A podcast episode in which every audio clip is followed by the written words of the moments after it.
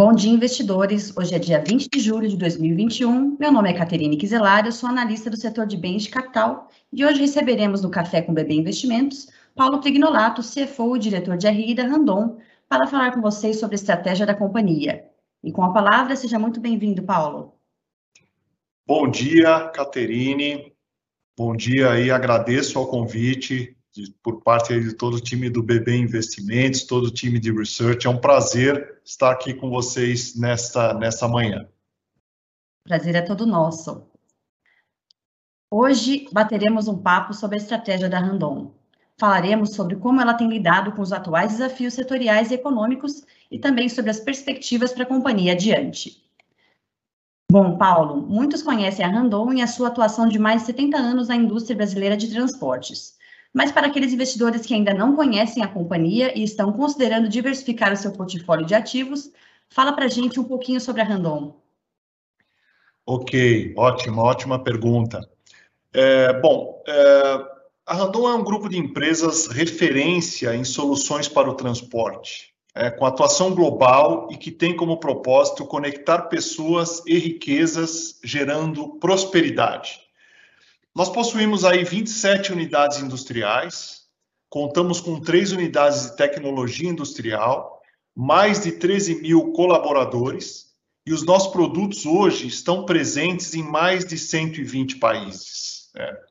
Nós somos líderes nos principais segmentos de, de atuação e hoje nós atuamos através de três divisões. A divisão montadora, que é a divisão de implementos rodoviários e vagões ferroviários, a divisão de autopeças, com sistemas automotivos, e a divisão de serviços financeiros e digitais, que hoje corresponde a 3% da receita líquida consolidada, mas é uma divisão que a gente almeja um crescimento relevante ao longo do próximo, dos próximos anos. Faturamento líquido aí de 2020 foi de 5,4 bilhões de reais, e o guidance que nós divulgamos uh, ao mercado para o, o, ano de 2021, ele uh, totaliza aí 6,8 bilhões de reais, ou seja, um crescimento substancial em relação ao ano de 2020, em função aí do excelente momento que a gente vive. Market cap de 4,2 uh, bi no fechamento do primeiro trimestre de 2021, e nós possuímos ações ordinárias e preferenciais, sendo RAPT 3 e RAPT 4 o código delas na listagem da B3. A Frasle é uma das nossas controladas e também é listada em bolsa pelo ticker FRAS3. Ao final de, de, do primeiro trimestre desse ano, nós possuíamos mais de 35 mil acionistas, e nós estávamos aí com um volume médio diário negociado da Rapt 4, aí é, de fato de mais de, de 40 milhões de reais dia. Né? Então, de fato, um, um, volume importante e que propicia liquidez é, para os potenciais novos investidores. Muito bem. Assim, o investidor pode conhecer um pouco mais sobre a Randon e com as perguntas que vamos seguir adiante também. Bom, entrando no nosso tema-chave, a estratégia da Randon percorre princípios e propósitos específicos. Conta para os nossos investidores em que consiste a sua estratégia e como ela tem evoluído ao longo do tempo. Perfeito. A nossa estratégia ela é super, suportada por sete pilares. Né? Primeiro deles é o diferencial em inovação e tecnologia. E inovação é importante a gente destacar primeiro a inovação em produto. Né? Então, nós temos o, o, o, Centro Tecnológico Randon e, e, e o IHR, são os principais veículos de inovação em produto e tem como foco três mega tendências: eletrificação, conectividade e smart materials. Inovação em processo e manufatura, através da RTS, que adquiriu 250 robôs de uma unidade desativada da Ford no ano passado, e ela está focada em encontrar o melhor uso desses equipamentos em nossas operações industriais. Inovação em serviços, através da Randon Ventures, Banco Randon e Conexo, e nós queremos estar cada vez mais próximos do nosso cliente, oferecendo serviços que agreguem valor aos nossos negócios. A segunda, o segundo pilar é o foco absoluto nos clientes. Né? Nós somos reconhecidos pela proximidade com os nossos clientes, pelo desenvolvimento de novos projetos e no pós-vendas, justamente para prover um bom atendimento durante a, a, a, o serviço pós-venda. Tá? Diversificação com foco, né? ou seja, nenhum produto representa mais que 40% da receita líquida consolidada, e a gente sempre busca ampliar cada vez mais a nossa diversificação geográfica através de exportações e, e presença direta em outros países. Robustez financeira, né? ou seja, nós, nós trabalhamos com uma disciplina financeira forte e que nos ajudou a passar por, por crises é, que, que o setor enfrentou, principalmente ali no, no período de 2015 até 2017 alavancando sinergias, né? Nossa força de grupo, esse, esse, nós temos um conceito verticalizado, né? Então isso proporciona economias de escala e de escopo que nos permite ser mais eficientes do que se tivéssemos operações independentes. Nós temos também um centro de serviços compartilhados, um grupo que faz todas as compras corporativas e a logística integrada também. Um outro pilar importante é, sem dúvida alguma, sermos uma empresa desejada para se trabalhar, né? Então, a gente busca oferecer um ambiente de crescimento para os nossos profissionais e empregados desafiador e que proporcione oportunidades de desenvolvimento. E, por último, porém não menos importante, sustentabilidade priorizada. Buscamos ter as melhores práticas de ESG como forma de preservar o crescimento sustentável da companhia no longo prazo. Excelente, pilares muito importantes aí para a companhia, principalmente no seu contexto setorial. Perfeito. Bom, Paulo, em 2020 até nos dias de hoje, o setor industrial tem enfrentado grandes desafios em razão dos impactos da pandemia. Como foi para Randon lidar com esses desafios e oportunidades trazidos pelo Covid-19 e como a sua estratégia se comportou diante desse novo contexto? Não, ótimo, ótimo ponto. A, a, a, gente, a gente acredita que toda crise traz oportunidades. É, e essa crise da pandemia não foi diferente. Né? Então, é, primeiro, acho que validar a nossa gestão conservadora. Né? Então, nossa posição é, de sólida, é, sólida de caixa sempre foi um diferencial. Né? Então, a nossa disciplina financeira, quer seja em investimentos, em orçamento cauteloso, nos, nos permitiram adequar rapidamente o fluxo de caixa para os momentos de incerteza, principalmente ali no, no início uh, do ano passado. Tá? Uh, além disso, reforçamos a atuação junto à comunidade, né? então adequamos os nossos processos fabris para a produção de EPIs e componentes para itens de saúde, e realizamos diversas doações à comunidade, desde alimentos a testes rápidos e, e também sensores para respiradores. Com relação à pandemia, na realidade, eh, nós temos uma unidade da, da nossa controladora Frasle na China. Né? Então, nós começamos a aprender com essa situação lá na China. Né? E isso nos propiciou aí um aprendizado e, e conseguimos eh, nos antecipar eh, com uma série de ações e cuidados eh, aqui no Brasil. então, esse aprendizado na China facilitou o processo de decisões aí bastante, bastante rápidas aqui no Brasil. por sorte, nós, nós tínhamos aí um planejamento, então tínhamos um projeto piloto de home office, né? Então, num intervalo aí de praticamente menos de três dias, nós colocamos aí mil funcionários uh, trabalhando em, em, em, home office, uh, o que uh, fez com que, o que permitiu que a gente continuasse tocando as nossas atividades sem nenhum tipo de, de transtorno, tá? Além disso, também um processo de acelerar a mudança, né? Então, a, a, a pandemia trouxe esse, essa, essa urgência de a gente acelerar a transformação digital, né? Então, desde o início da pandemia, nós criamos o CTR Lab, Randon Ventures, Conexo, RTS Industry, e também concluímos a aquisição da Nakata e fizemos outras aquisições, que foi a Fundituba, a, a CNCS, a Alton, e, e, também acabamos realizando o desinvestimento de uma unidade que era a Randon eh, Veículos, né? E basicamente eh, isso acabou eh, se provando todo esse movimento de diversificação dos negócios, ele acabou sendo um movimento acertado, né? Então, justamente essa diversificação, ela tem como objetivo tornar o nosso negócio mais resiliente, através de produtos diferenciados e também territórios diferenciados. Então, essas decisões que foram tomadas lá atrás foram acertadas principalmente numa situação como essa que a gente ainda está vivenciando. Muito bem. Além das ações e das atividades que vocês mencionaram, né, nós vimos também é, os setores clientes se comportando de forma diferente, né? Nós vimos que o agronegócio permaneceu demandante, mesmo no momento de pandemia, respondendo por 70% da demanda por semi-reboques, né?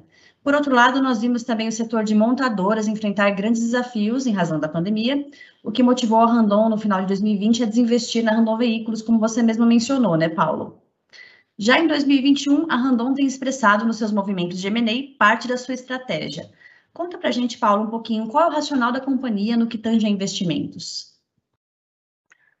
É, ótimo, ótimo ponto. É, nós temos um processo de investimento bastante disciplinado, tá?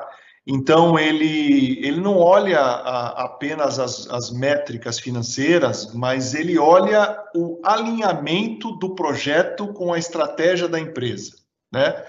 Então, a, a, quando a gente é, é, analisa esse contexto de crescimento é, inorgânico, né, é, nós olhamos é, quatro pontos importantes.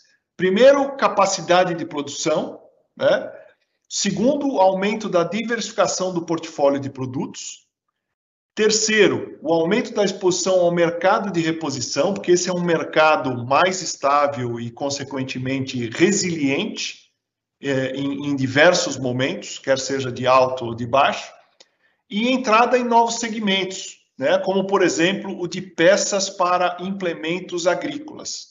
Então, nesses projetos que você citou na sua, na sua pergunta, na realidade, a nossa análise se baseou nesses, nesses quatro pontos que eu acabei de destacar. Muito bem.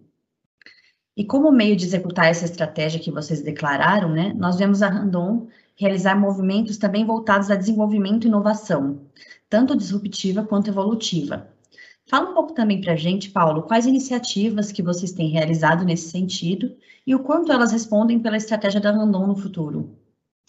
Perfeito, sem dúvida. A inovação é um dos fatores chave para o sucesso da companhia no longo prazo. Né? Então, eh, nas empresas Randon, a gente aborda inovação sobre diferentes ângulos. Inovação disruptiva incremental, inovação de produtos, inovação de processos e serviços e uma transformação cultural. É, é importante que eu comente um pouco cada um desses aspectos, tá? Inovação de produtos. Esse é, esse é um atributo pelo qual o mercado já nos reconhece amplamente, né? Então, prova disso é que mais de 70% da receita líquida da divisão montadora vem de produtos lançados nos últimos cinco anos, né? Inovação disruptiva de produto. Então, na, na Fenatran de 2019, nós lançamos o nosso eixo elétrico. É uma tecnologia inovadora, 100% desenvolvida no sul do país e, e que possibilita uma solução híbrida para semi-reboques, que resulta em uma economia de combustível de até 25%.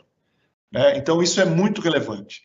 Inovação de processos. Né? Então, a gente tem investido fortemente na automação, não apenas como forma de aumentar a eficiência, mas também como meio para alcançar o compromisso público de zerar acidentes graves. É, então, comentei um pouco sobre os 250 robôs é, que nós compramos da unidade desativada da Ford e que a gente espera que ao longo dos próximos três anos a gente consiga incluí-los dentro da, das nossas diversas unidades fabris. Né?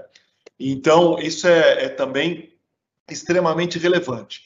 Inovação em serviços. Então, em 2020, nós criamos a Randon Venture Capital, e o objetivo é, é, explorar startups inseridas no setor logístico, que é o nosso principal segmento de, de atuação. Né? Então, através dela, a, a, gente quer estar mais próximo dos nossos clientes e oferecer soluções para problemas recorrentes aí da cadeia eh, logística. Né? Então, a gente sabe que esse é um setor pouco digitalizado e com grande potencial para ser eh, explorado. E, e, e, também vale destacar a questão da transformação cultural, né? Então, essa talvez seja um dos principais desafios de inovação. Então, não basta apenas termos acesso à tecnologia se a nossa forma de pensar não mudar.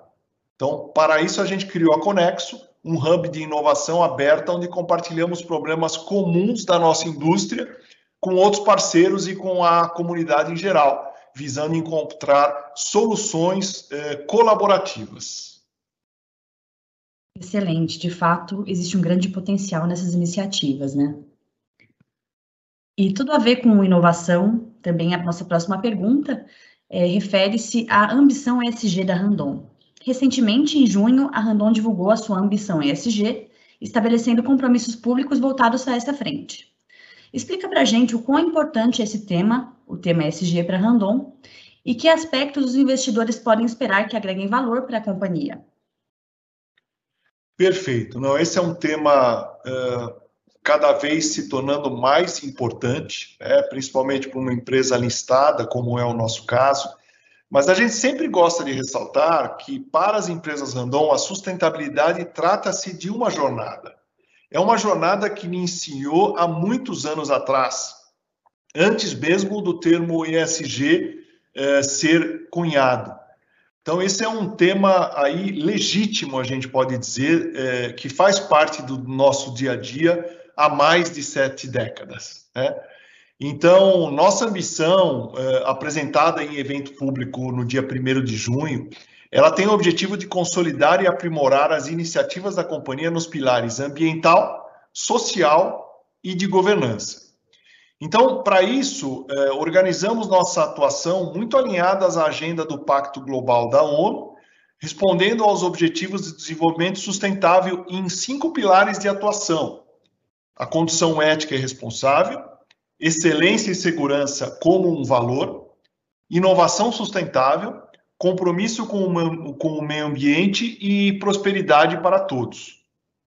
E nós assumimos compromissos públicos que mostram nosso comprometimento formal com a, a, com a sustentabilidade. E que eu queria destacá-los aqui. Primeiro, é, duplicar o número de mulheres em cargos de liderança até o ano de 2025. Segundo, de zerar acidentes graves. O terceiro, ampliar a receita líquida consolidada anual gerada por novos produtos. O quarto, reduzir 40% das emissões de gases de efeito estufa até o ano de 2030. E o quinto, zerar disposição de resíduos em aterro industrial e lançamento de efluentes até 2025. É, então a gente entende também que os benefícios econômicos eles andam lado a lado com a sustentabilidade. Então, um beneficia o outro. E cada vez mais o investidor busca empresas que sejam sustentáveis, não só porque elas têm um impacto positivo no mundo, mas também porque é, é, é somente dessa forma que elas conseguirão permanecer competitivas no mercado global. É, então, é, dois exemplos que posso compartilhar é, com vocês nesse sentido são que em nosso processo Fabril, em 2020, 37% da nossa matéria-prima utilizada na fabricação de nossos produtos foi obtida de materiais reciclados. E um outro exemplo importante é a questão do eixo elétrico, que chamamos de ESIS, que foi o primeiro módulo de tração auxiliar com motor elétrico para carretas que reduzem até 25% o consumo de combustível do caminhão. ajudando a, a, a, sem dúvida, a reduzir significativamente as emissões de gases de efeito estufa por esses eh, veículos de, de carga. Tá? Então, são alguns exemplos importantes e práticos aí para essa realidade ESG. Com certeza, aspectos importantes que os investidores levam em conta na hora de é, realizar seu portfólio. Perfeito, Paulo. E por fim, para fecharmos, como podemos ver a Randon nos próximos anos e que avenidas de crescimento são importantes para chegar nesse alvo? Perfeito. O nosso objetivo é continuar crescendo e gerando valor no longo prazo. E pretendemos fazer isso eh, por meio da, primeira defesa dos negócios atuais. Né? Precisamos continuar defendendo nossa liderança de mercado nos principais segmentos de atuação. Segundo, é um aumento da diversificação, em especial de geografias, buscando uma maior exposição a países desenvolvidos. Terceiro, é um crescimento dos negócios, seja pela via orgânica ou não orgânica, agregando não apenas capacidade, mas também novos produtos e exposição a novos setores. E por último, cultura organizacional. Promover um ambiente que seja propício ao crescimento da companhia e do indivíduo, sem abrir mão dos nossos principais eh, princípios e do nosso propósito, que é conectar pessoas e riquezas gerando prosperidade.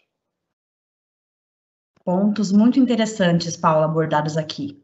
Eu tenho convicção de que suas colocações ajudarão os investidores a entender um pouco mais sobre as empresas random.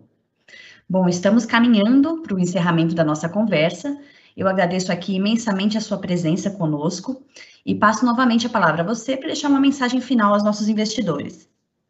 Perfeito, muito obrigado. Ficamos aí contentes com o convite, estarmos participando desse café com, com o BB Investimentos.